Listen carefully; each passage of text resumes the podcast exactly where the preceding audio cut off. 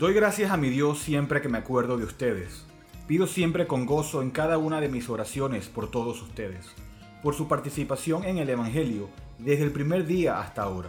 Estoy convencido precisamente de esto, que el que comenzó en ustedes la buena obra la perfeccionará hasta el día de Cristo Jesús.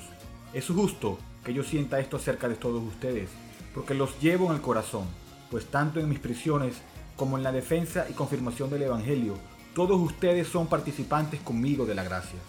Porque Dios me es testigo de cuánto los añoro a todos con el entrañable amor de Cristo Jesús. Y esto pido en oración, que el amor de ustedes abunde aún más y más en conocimiento verdadero y en todo discernimiento, a fin de que escojan lo mejor para que sean puros e irreprensibles para el día de Cristo, llenos del fruto de justicia que es por medio de Jesucristo para la gloria y alabanza de Dios. Filipenses 1, 3 al 11. Bienvenidos a una nueva edición de Bridge Radio Español. Les habla Eduardo Martorano y en esta oportunidad desde la ciudad de Laredo, Texas. Después de una pequeña pausa, hoy vamos a continuar con la serie de las doctrinas de la gracia y hoy vamos a cerrar con la última letra de nuestro acróstico TULIP, la P, que tiene que ver con la perseverancia de los santos. Y vamos a estar estudiando el versículo 6 del texto que leímos al inicio del audio que dice, estoy convencido precisamente de esto, que el que comenzó en ustedes la buena obra, la perfeccionará hasta el día de Cristo Jesús. Pablo aquí en este versículo 6 ha expresado la doctrina conocida como la perseverancia de los santos. Y solo para establecer un poco del contexto literario, antes de entrar en este versículo, recordarán que Pablo ha expresado a los filipenses su gratitud a Dios por ellos. Estaba agradecido a Dios al orar por ellos de manera constante a lo largo de su vida y ministerio. En el versículo 3 dice Pablo, Doy gracias a mi Dios siempre que me acuerdo de ustedes. Pido siempre con gozo en cada una de mis oraciones por todos ustedes, por su participación en el Evangelio desde el primer día hasta ahora. Su larga historia de fidelidad al Evangelio, su larga historia de apoyo a Pablo en su ministerio, fue una evidencia externa de una realidad interna que se habían convertido genuinamente a Cristo, que Dios los había salvado y que Dios obraba en ellos. Primero, Pablo da gracias a Dios por ellos, porque ve una obra vertical de Dios en ellos expresada de una manera horizontal. Él dice, Padre, veo tu obra en ellos y eso me alegra, y te doy gracias por lo que estás haciendo. ¿Por qué Pablo puede estar tan agradecido al pensar sobre los filipenses? Él continúa y dice en el versículo 6, Estoy convencido precisamente de esto, que el que comenzó en ustedes la buena obra, la perfeccionará hasta el día de Cristo Jesús. Lo que quiero que vean aquí es que en su oración, aunque está agradecido por lo que han hecho los filipenses, su escritura y su oración es vertical, está centrada en Dios. Él dice, doy gracias a mi Dios porque tengo confianza en Él, que el que comenzó una buena obra en ustedes, la perfeccionará hasta el día de Cristo Jesús. Está escribiendo desde una posición de confianza y fortaleza, y expresa la doctrina de la perseverancia de los santos. Y ahora, ¿qué significa eso? ¿Qué significa esa frase, la perseverancia de los santos? Un escritor la definió de esta manera, y cito, Todos los que verdaderamente nacen del Espíritu Santo y están unidos a Cristo por la fe, se mantienen seguros en Él por el poder de Dios, y así perseverarán en la fe hasta que vayan a estar con Cristo en la muerte. Lo que quiere decir es que si eres un verdadero cristiano, nunca debes temer perder tu salvación, ya que eso no se debe a que tu desempeño como cristiano sea tan admirable a lo largo de tu vida cristiano, sino que el mismo Cristo obrará de tal manera tan admirable para terminar la obra que comenzó en ustedes. No fuiste salvo por tu propio poder, o por tu propia sabiduría, o por tu propia elección, Fuiste salvo por el poder de Dios, en el cual el Espíritu Santo aplicó la obra redentora de Cristo en tu alma, al efectuar la elección de Dios que hizo antes de que comenzara los tiempos. La salvación es una obra de Dios, y debemos entender eso. Y debido a que es una obra de Dios, no está sujeta a la reposición. No puedes pasar de una posición de salvo a no salvo, de hijo de Dios a no hijo de Dios. No está sujeta a cancelación. Una vez que Dios comienza una obra, la termina. Y si hoy estás en Cristo, eso significa que seguramente llegarás al final de tu vida en Cristo y te encontrará seguro en el cielo al final. No puede haber otro resultado posible. Dios comienza una obra de acuerdo con su plan eterno, la lleva a cabo por el poder del Espíritu Santo, efectúa lo que Cristo logró en la cruz, y Dios tiene intenciones en tu alma que no están sujetas a una reposición por parte de los hombres. Y eso significa que estamos seguros, significa que perseveraremos, significa que esa alma Cristo nunca la abandonará. Él no dio su vida por ti en la cruz para permitir que eso se revirtiera al final. No triunfó sobre las huestes demoníacas solo para dejarlas triunfar sobre cualquiera de sus amados al final.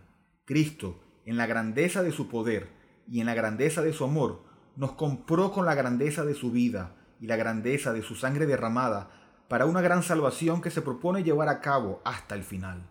Y Él no tiene los brazos cruzados esperando a ver si vas a cruzar la línea de meta por tu cuenta. Él está trabajando en ti y Dios está trabajando en ti para asegurarse de que cruces la línea de meta. No importa cuántas veces tropieces en la ruta a lo largo del camino. Y entendemos que no somos dignos de tal amor. No somos dignos de una salvación tan grande y sin embargo, esto es lo que nuestro Cristo ha hecho por nosotros. Y por lo tanto, nos regocijamos de que uno nos haya librado y salvado. Nos regocijamos de que uno haya sido tan bueno con nosotros. Y no que comenzó bien y luego retrocedió al final, como solemos hacer con algunos de nuestros proyectos, que están a medio terminar pero nunca terminamos. Dios comienza una obra en ti y Él la terminará por su poder y sin falta. Así que veamos el primer punto del día de hoy, y es el autor de la obra. Pablo está expresando su seguridad, la confianza interior que tiene acerca de cuál es su visión de estos hermanos de Filipo. Él dice en el versículo 6 otra vez, estoy convencido precisamente de esto, que el que comenzó en ustedes la buena obra, la perfeccionará hasta el día de Cristo Jesús. Este verbo griego que se traduce como convencido significa provocar un estado de convencimiento. Pablo está convencido en su mente de lo que está hablando. Para él es una realidad establecida. No está dando vueltas sobre cuál será el resultado. Está convencido en un estado mental estable de que el resultado para la iglesia de Filipos será buena.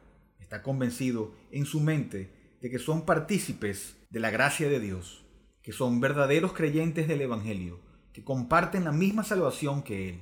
Está convencido de eso por todas las cosas que ha dicho sobre ellos y sobre Dios.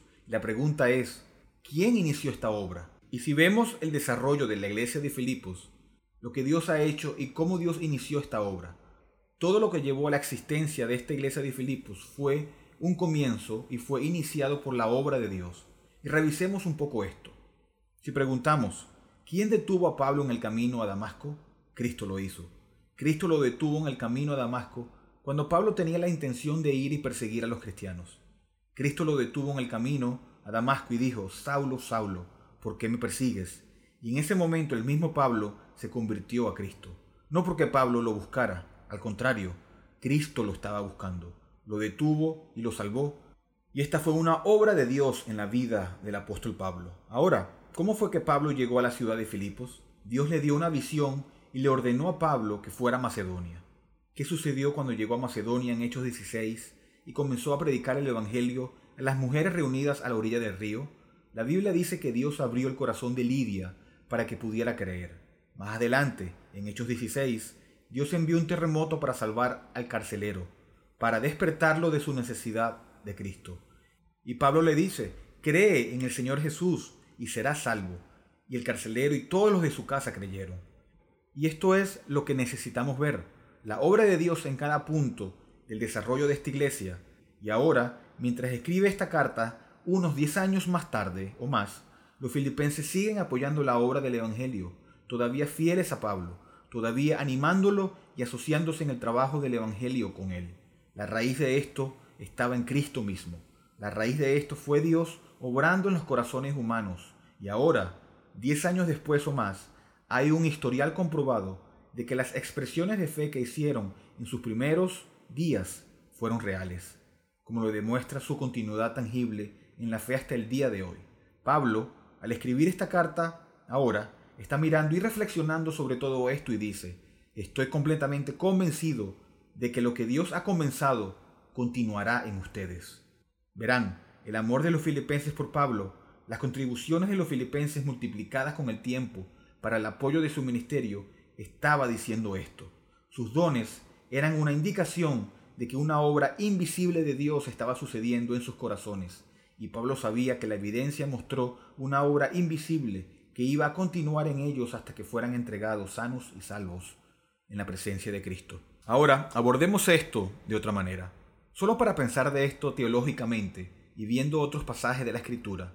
Por ejemplo, Efesios 1 nos dice que Dios nos escogió en Cristo antes de la fundación del mundo. Dios ha elegido en la eternidad pasada salvar a un pueblo para sí mismo. Eso solo puede significar una cosa. Significa que la elección de Dios se mantendrá, se llevará a cabo, se completará, y todo lo que eligió y decidió hacer en la eternidad pasada se hará realidad y nada se perderá.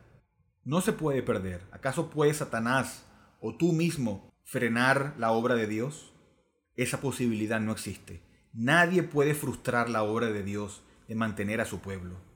Ahora pensemos esto desde otra perspectiva. Hace dos mil años en la cruz, Cristo murió para salvar a ese pueblo elegido por sí mismo. Fue a la cruz para salvar y redimir a este pueblo. Lo hizo voluntariamente. Cuando todavía éramos pecadores, Cristo murió por nosotros. Esto significa entonces que Cristo, quien murió en la cruz para lograr la obra de redención a favor de su pueblo, esa obra permanecerá. La obra de Cristo permanecerá en todos los sentidos de la misma manera que se mantendrá la elección de Dios en la eternidad pasada. Ahora, el Espíritu Santo vino y aplicó esa obra en los corazones de los elegidos. El Espíritu te hizo nacer de nuevo. No lo hiciste tú, sino que Él te hace nacer de nuevo. El Espíritu hizo esta obra en cada uno de los creyentes, y la obra del Espíritu también se mantendrá. Ahora, piense en lo que acabamos de ver aquí. El Padre en la eternidad pasada, el Hijo en la cruz y el Espíritu Santo en tu vida aplicando la redención a tu alma. Ahora te das cuenta de que hay una obra trinitaria de Dios obrando en ti si eres un verdadero creyente, que cada miembro de la Trinidad ha jugado un papel en un plan unificado de redención para salvar a un pueblo, y Dios te incluyó en eso. Y no hay nada en la escritura que diga de que Dios el Padre invirtiera su elección. No hay nada en la escritura sobre Cristo abandonando a su pueblo. Y no hay nada en la escritura sobre el Espíritu Santo apartándose de aquellos en los que ha morado. Y la razón por la que no hay nada en la escritura como eso es que los santos perseveran porque Dios mantiene a su pueblo. El Padre, Hijo y Espíritu Santo obrando juntos en un acto divinamente poderoso de salvación para asegurarse de que seas liberado del pecado de manera segura y finalmente entregado en el cielo. Y ningún verdadero creyente se pierde en el proceso. Sí, caemos en el pecado y en la tentación, pero la enseñanza de la Escritura es que Dios guarda a los que salva en la fe en Cristo hasta el final. Y el hecho de que luches y seas débil en el camino, en última instancia solo redunda en el poder y la gloria de Dios. Él te mantuvo y te mantendrá para librarte a salvo al final. Miremos el versículo 6 una vez más, a la luz de todas estas cosas que hemos dicho, a la luz de la obra del Dios Trino en la salvación. Dice, estoy convencido precisamente de esto, que el que comenzó en ustedes la buena obra, la perfeccionará hasta el día de Cristo Jesús. Y lo maravilloso de esto, la belleza de esto para tu alma, es que el poder de tu salvación descansa en el Dios que te salvó, no en ti mismo. Un pasaje que sustenta todo esto es Juan 6:37 que dice, Todo lo que el Padre me da vendrá a mí, y al que viene a mí, de ningún modo lo echaré fuera. El Padre los eligió en la eternidad pasada. Lo que Cristo está diciendo es que todo lo que el Padre eligió vendrá a Él. No habrá ninguno que se pierda en el medio. No habrá ninguno que se pierda en el camino. Es una promesa de certeza es una promesa de una certeza que el que viene a Cristo no será desechado por Él en ningún momento, no será rechazado cuando vengan con fe, no serás desechado si vas a Cristo. Esta es la palabra de Cristo que habla aquí y dice en el versículo 38, porque he descendido del cielo, no para hacer mi voluntad, sino la voluntad del que me envió. Y esta es la voluntad del que me envió, que de todo lo que Él me ha dado yo no pierda nada, sino que lo resucite en el día final. Versículo 40. Porque esta es la voluntad de mi Padre, que todo aquel que va al Hijo y cree en Él tenga vida eterna. Yo mismo lo resucitaré en el día final. Cristo mismo garantiza por su propia promesa personal que el que viene a Él con fe será resucitado en el día final, estará presente en la resurrección, estará en gloria con Él al final. Cristo no tolerará que nadie se pierda. Juan 10:27 dice, Mis ovejas oyen mi voz, yo las conozco y me siguen, yo les doy vida eterna, y jamás perecerán, y nadie las arrebatará de mi mano. Mi Padre que me las dio es mayor que todos, y nadie las puede arrebatar de la mano del Padre. Yo y el Padre somos uno. Una vez que estás en las manos de Cristo, nadie puede sacarte de allí. No puedes librarte de su agarre por tu cuenta. Satanás no puede venir y llevarte, porque fue la determinación de Dios salvarte y llevarte a salvo al cielo. Y esa elección de Dios es lo que determina el resultado. Y por lo tanto estamos seguros en Él. ¿Qué pasa con todas esas personas que dicen que son cristianas, pero que ahora no quieren tener nada que ver con Cristo? ¿Qué pasa con los que se han marchado? ¿Qué debemos pensar acerca de ellos? Y si leemos 1 de Juan 2.19, vemos que la escritura anticipa este mismo asunto, este mismo problema. 1 de Juan 2.19 dice, ellos salieron de nosotros, pero en realidad no eran de nosotros, porque si hubieran sido de nosotros, habrían permanecido con nosotros, pero salieron a fin de que se manifestara que no todos son de nosotros. Así es que es posible parecer cristiano, es posible pretender ser cristiano sin que la realidad interna de la regeneración sea verdadera en el corazón de estas personas. Es posible nombrar el nombre de Cristo y es posible en su nombre aparecer para hacer grandes obras y maravillas por su nombre y su poder. Todo esto es posible, pero las escrituras dicen que estas cosas no son garantía de que un hombre sea verdaderamente creyente.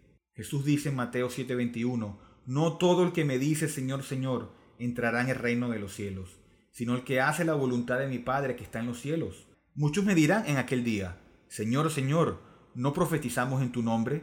Y en tu nombre echamos fuera demonios, y en tu nombre hicimos muchos milagros. ¿Cómo es entonces que son desechados? ¿Fue que perdieron la salvación? No, ese no fue el caso. Jesús les dice, en el versículo 23, entonces les declararé, jamás los conocí, apártense de mí los que practican la iniquidad. Nunca hubo un momento en que los conocí, nunca hubo un momento en el que realmente se arrepintieron y vinieron a mí con fe.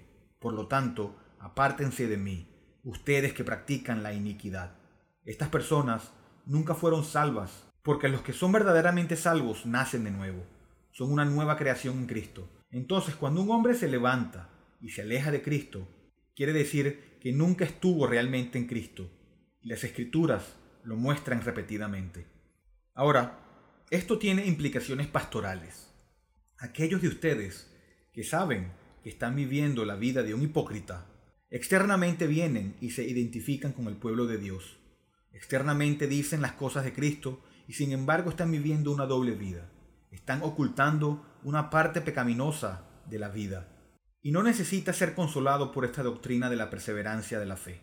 Necesitas arrepentirte y demostrar que estás realmente en Cristo, porque la doctrina de la perseverancia de los santos no ofrece consuelo ni seguridad a los hipócritas. Ofrece consuelo y seguridad para aquellos cuya fe en Cristo es genuina y sincera, aunque tropiecen en el camino. De modo que ningún hipócrita debe animarse con la doctrina de la perseverancia de los santos, sino que deben ser advertidos por Cristo y huir a Él con devoción. Pero para el verdadero cristiano, aquel que cree en Cristo, aquel cuyo corazón está lleno de afecto hacia Él, aquel cuya vida da el fruto del Espíritu, aunque a veces sea un fruto imperfecto, para ti la Escritura viene y te promete que el que comenzó una buena obra en ti, la perfeccionará hasta el final. Nunca retirará su gracia. Él nunca te abandonará ni te dejará. El cristiano que tiene seis meses en Cristo es tan seguro como el que tiene 60 años en Cristo. El mérito completo de su sangre derramada se aplica a la cuenta del que es salvo, y descansamos en su justicia y solo en su justicia. Así que ya hemos visto el autor de la obra, pero ahora veamos el punto número 2, la naturaleza de la obra. Esta es una obra que Dios había hecho dentro de ellos en su corazón en su hombre interior. Filipenses 1, versículo 6 dice otra vez, estoy convencido precisamente de esto, que al que comenzó en ustedes la buena obra, la perfeccionará hasta el día de Cristo Jesús. Y aquí simplemente vemos que Pablo no se está refiriendo a una obra de moralidad externa, no se está refiriendo a un cambio de comportamiento en el exterior. Está hablando de una obra que Dios hizo en ellos. En Hechos 16:14, Dios abrió el corazón de Lidia para creer. Hizo una obra interior en su mente, en la plenitud de su yo interior, en su corazón, y lo hace en el corazón de cada verdadero creyente. Dios dio vida donde la muerte había prevalecido, dio entendimiento donde había prevalecido la oscuridad y la ignorancia. Dios hizo una obra para abrir los corazones, para creer e impartirles poder espiritual y vida espiritual. Dios hizo una obra en ellos y el cambio exterior fue simplemente un producto de eso, fue fruto de eso. No fue que el cambio externo produjo la obra interna. Dios hizo una obra interna y luego eso se mostró en el hombre externo. Filipenses 2.12 apunta a esta realidad. Dice, así que amados míos, tal como siempre han obedecido, no solo en mi presencia, sino ahora mucho más en mi ausencia, ocúpense en su salvación con temor y temblor, porque Dios es quien obra en ustedes tanto el querer como el hacer para su buena intención.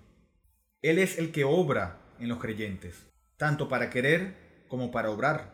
Es una obra interior que hace Dios. No proclamamos un cambio moral externo humanista como el núcleo de nuestro mensaje. El núcleo de nuestro mensaje es que Jesucristo vino a la tierra, dio su vida en una cruz para salvar a pecadores como tú y como yo, que murió, fue sepultado y resucitó al tercer día, para que todo aquel que crea en Él para salvación del pecado pueda encontrar la vida eterna que no le será quitada. Y estas son cosas que se dirigen a la mente, que trabajan en el corazón y luego se manifiestan en obediencia. Pero ahora, ¿cuál es el propósito de esta obra? Y aquí pasamos al punto número 3. En Filipenses 1.6, Pablo está agradecido mientras ora por los filipenses, porque conoce el resultado de la obra. Él sabe cómo es la línea de meta, porque estoy convencido de esto, que el que comenzó la buena obra en ustedes, la salvación es una buena obra, la perfeccionará, lo que quiere decir, la llevará a la madurez, la completará hasta el día de Cristo Jesús. Y es el día de Cristo Jesús al que todo esto apunta. Pablo está mirando hacia adelante, a la recompensa de los creyentes. Está mirando hacia el futuro en el momento en que estemos cara a cara con Cristo y encontremos el resultado de nuestra salvación. Cristo regresará por su iglesia para recompensar a sus discípulos. La salvación no se trata solo o únicamente de esta vida. Hay un propósito futuro en juego. Hay un propósito futuro que está llegando a buen término y todo avanza hacia ese gran día en el que tú, como cristiano, estarás delante de Cristo y te recompensa por tu vida cristiana y tu fidelidad a Él. Pablo alude a esto solo unos versículos más adelante. En los versículos 9 y 10, en su oración por ellos, dice, y esto pido en oración, que el amor de ustedes abunde aún más y más en conocimiento verdadero y en todo discernimiento, a fin de que escojan lo mejor, para que sean puros e irreprensibles para el día de Cristo. Como cristiano, esa gran venida de Cristo es el propósito por el cual está siendo formado por la obra del Espíritu Santo. Toda la obra de Dios tiene en mente este día cuando te presentes ante Cristo y finalmente serás bienvenido en su presencia. El pastor y autor Martin Lloyd Jones lo expresó de esta manera. Cuando Cristo regrese, estarás delante de Él y recibirás tu recompensa. Entrarás en tu herencia en esa magnífica y asombrosa consumación, el día de Jesucristo. Así que todo esto también tiene ramificaciones muy prácticas en esta vida. En medio de las tentaciones, de tus tropiezos en el pecado, en medio de la adversidad y en medio de los dolores, en medio de la vida cuyo desenlace es incierto, y todas las frustraciones, siempre debes tener en cuenta como cristiano cuál es el contexto real de todo esto. Dios ha comenzado una obra en ti y está obrando hasta su finalización y hay una meta final que trasciende cualesquiera que sean los resultados terrenales de tus problemas, dificultades u oportunidades actuales. El resultado venidero de esto es el día de Cristo Jesús cuando estés delante de Él. Y Dios obra a menudo a través de la adversidad, a través del desánimo, incluso al borde y el pozo de la desesperación. En medio de todos los problemas, haciendo una obra para conformarte a la imagen de Cristo, para enseñarte a apartar tus afectos de este mundo, para buscar en Cristo tu plena satisfacción, para aprender a no amar este mundo o las cosas de este mundo, a dejar esas cosas a un lado y ver la gloria trascendente de Cristo como la prioridad de tu vida. El proceso de santificación aquí en la tierra es a veces difícil y desalentador, pero la promesa de las Escrituras es que en medio de todo eso está la mano invisible del alfarero trabajando y moldeando esa arcilla en lo que él quiere que sea.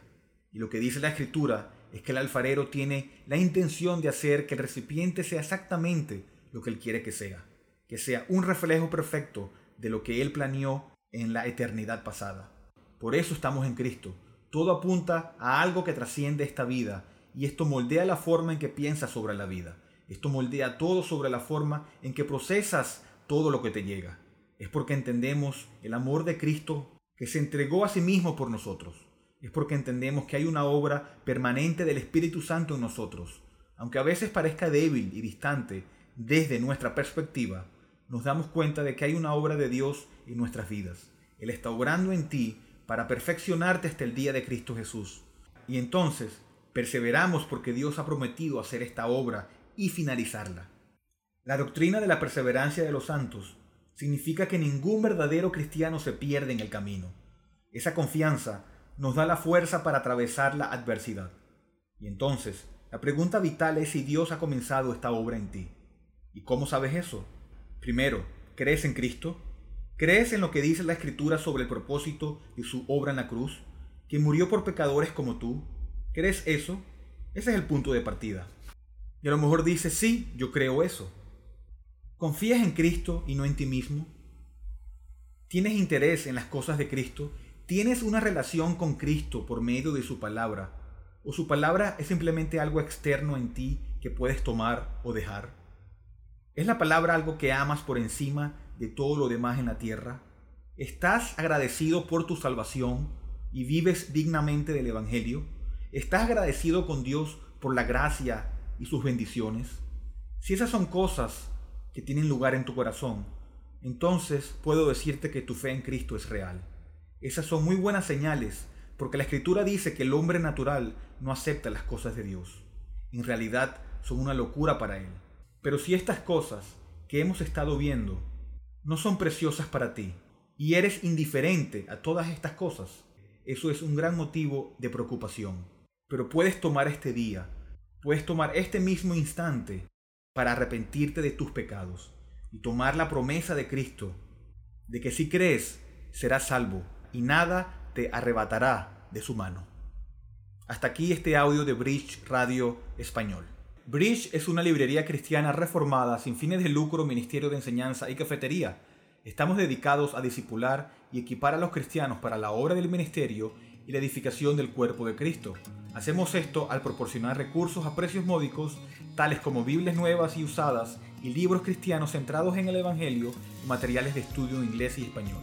Por favor, considera apoyar a Bridge Ministries a través de una donación única o mensual, ya que esto nos permite continuar nuestro alcance local e internacional a través de nuestros estudios bíblicos, conferencias y Radio Bridge.